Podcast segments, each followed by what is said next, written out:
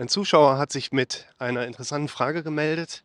Er möchte nämlich gerne mehr darüber erfahren, wie kommt es, dass ein Berufspilot nach 1000 Flugstunden plötzlich eine Flugangst entwickelt. Und gibt dann auch das Beispiel mit dabei, das wäre vielleicht vergleichbar mit einem Berufsmusiker, der nach vielen Auftritten plötzlich eine übergroße Bühnenangst entwickelt. Und ich finde die Frage sehr spannend und interessant für uns, weil sie letztlich an doch drei sehr wesentlichen Aspekten unserer Arbeit vorbeigeht. Nämlich einerseits der Frage danach, wie kommt es überhaupt zu solchen Störungsmustern, wie beispielsweise jetzt eine Angststörung, oder auch der Frage, warum bekommt der eine eine Angststörung und der andere vielleicht nicht? Wie machen die das? Und natürlich auch der dritten, eigentlich wichtigsten Frage, wie kriegt man das wieder weg? Und das finde ich ganz spannend, da mal euch zu diesen drei Fragen kurz mitzunehmen. Denn gerade bei diesem ersten Punkt würde ich eben auch sagen, es ist ein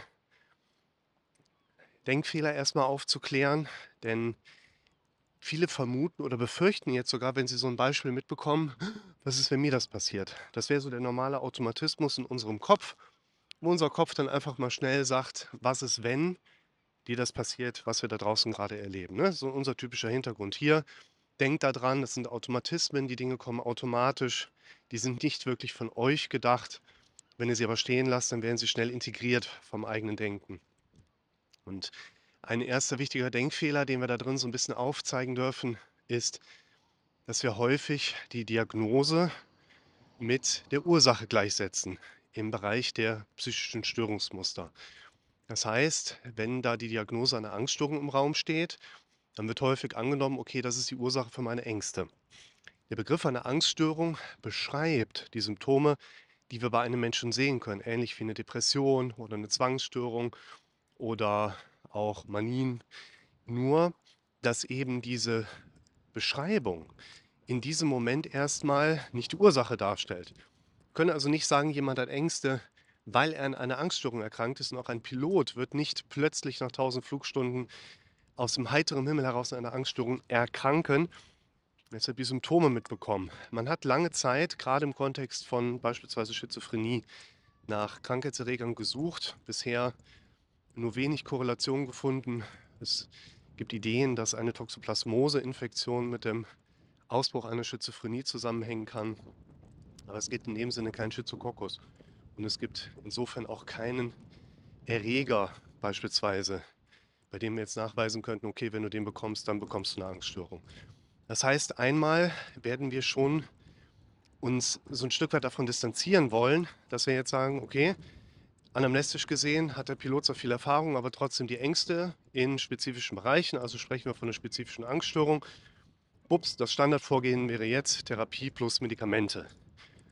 Und gerade im Bereich Pilot, Berufspilot natürlich auch, ist das natürlich direkt eine Kiste, wo eine ganze Karriere, ein ganzes Leben von abhängen kann, wenn man dazu vorschnell in eine gewisse Richtung argumentiert oder eben auch diagnostiziert.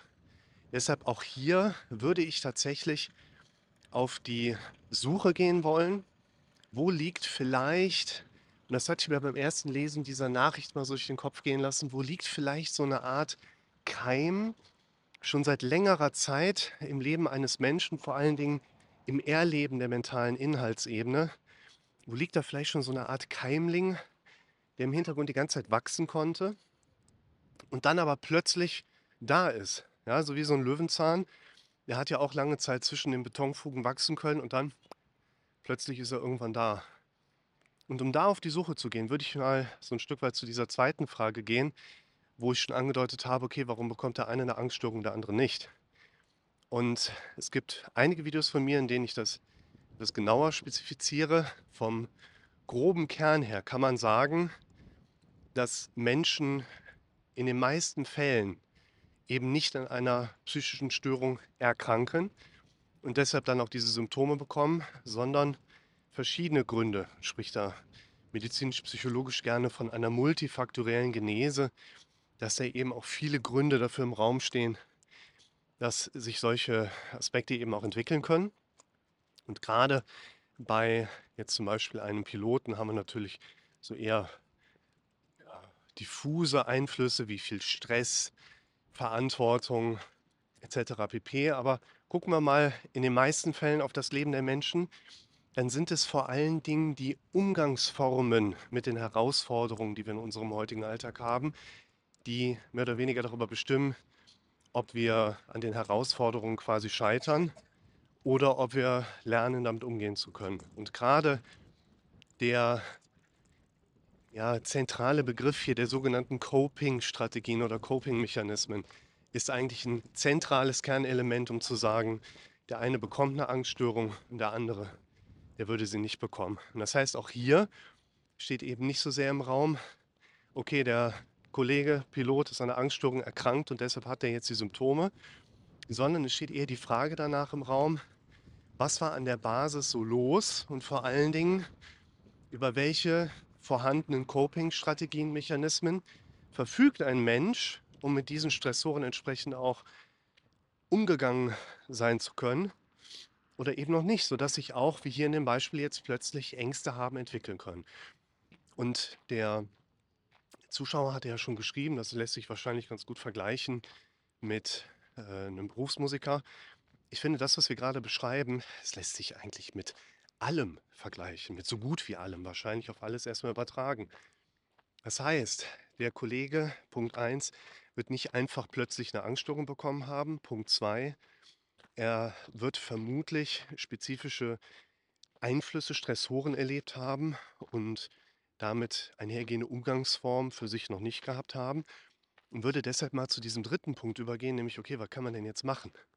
Und ich finde, ein elementarer Punkt da drin ist, wenn wir doch gerade sagen, dass eben man nicht pauschal an einer Angststörung erkrankt, dann kann es auch nicht pauschal die richtige Behandlung jetzt erstmal geben, die für jeden Mensch das gleiche Spektrum darstellen und abdecken würde. Wir müssen also einen stark individualisierten Kontext anstreben.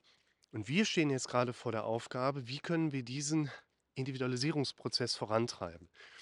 Und da ja, habe ich die Tage was Schönes gelesen, für mich so ein bisschen weitergedacht und würde das mal von der Seite aus mit einbringen. Unsere Gedanken formen unsere Worte. Unsere Worte formen unsere Taten. Unsere Taten formen unsere Gewohnheiten. Und aus unseren Gewohnheiten entwickeln sich unsere Charakterzüge. Es geht in der Regel, egal um welchen problematischen Hintergrund es sich handelt, immer erst auch mal mir um die Frage, was erlebt ein Mensch auf der inneren Verarbeitungsebene? Was sind die Inhalte, die bildlichen Aspekte vor dem inneren Auge, die sprachlichen Muster, die jemand im inneren Ohr mitbekommt? Was sagt die Stimme hier oben? Was lasst ihr viel zu oft einfach auf euch einwirken und stehen? Unser Kopf neigt vor allen Dingen zu etwas, was man als Konsistenzprinzip auch kennt. Wir möchten gerne konsistent sein. Konsistenz bedeutet hier vor allen Dingen eben auch, wenn wir schon die ganze Zeit gedacht haben, hey, ich habe doch irgendwas Psychisches, dann werde ich mich nur schlecht davon überzeugen lassen, hey, es war doch was Körperliches. Und nach diesem Konsistenzprinzip bleiben wir unseren Annahmen erstmal treu, gerade aus diesem Prinzip der eher ja unterbewusst oder unterschwellig getriggerten Konsistenz entsteht vor allen Dingen auch der Widerstand, in die Veränderung danach zu kommen. Es fällt uns Menschen, mir eingeschlossen, immer unheimlich schwer, anderslautende, anders geprägte Glaubensrichtungen für uns überhaupt erstmal auch zuzulassen und bleiben dann verbissen bei einem Thema dran. Aber gerade nochmal hier zu der Frage, warum kann ich 1000 Flugstunden absolvieren und plötzlich kommt eine Angst?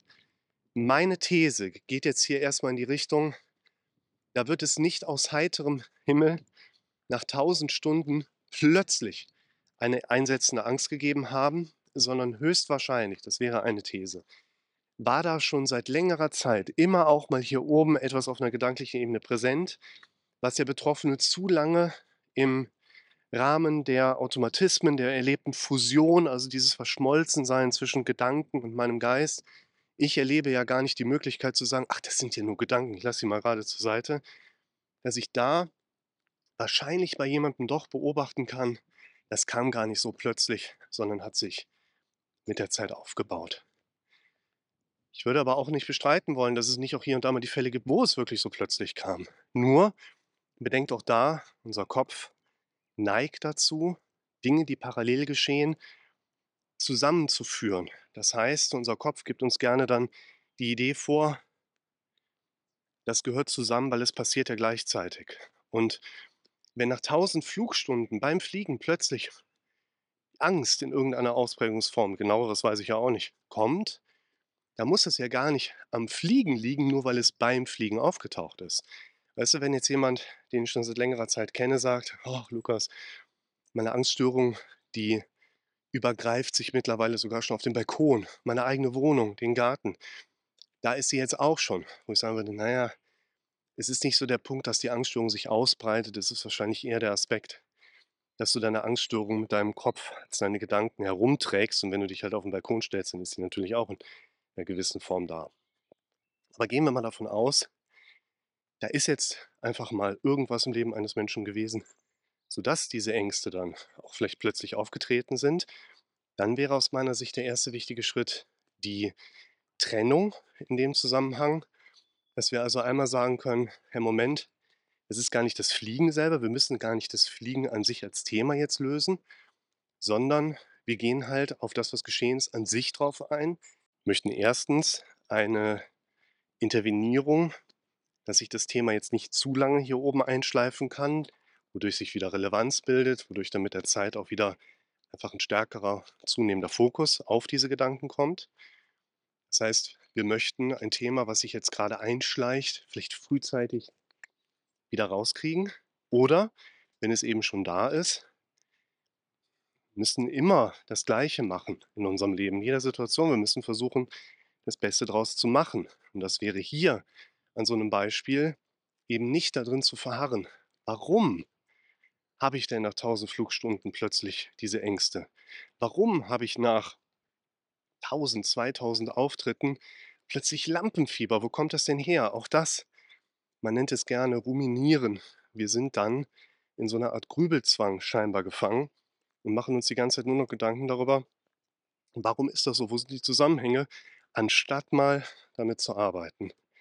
Und ich würde euch hier Prinzip drei Modelle empfehlen, die ihr euch mal anschauen könnt, wenn ihr das Thema für euch mal vertiefen wollt.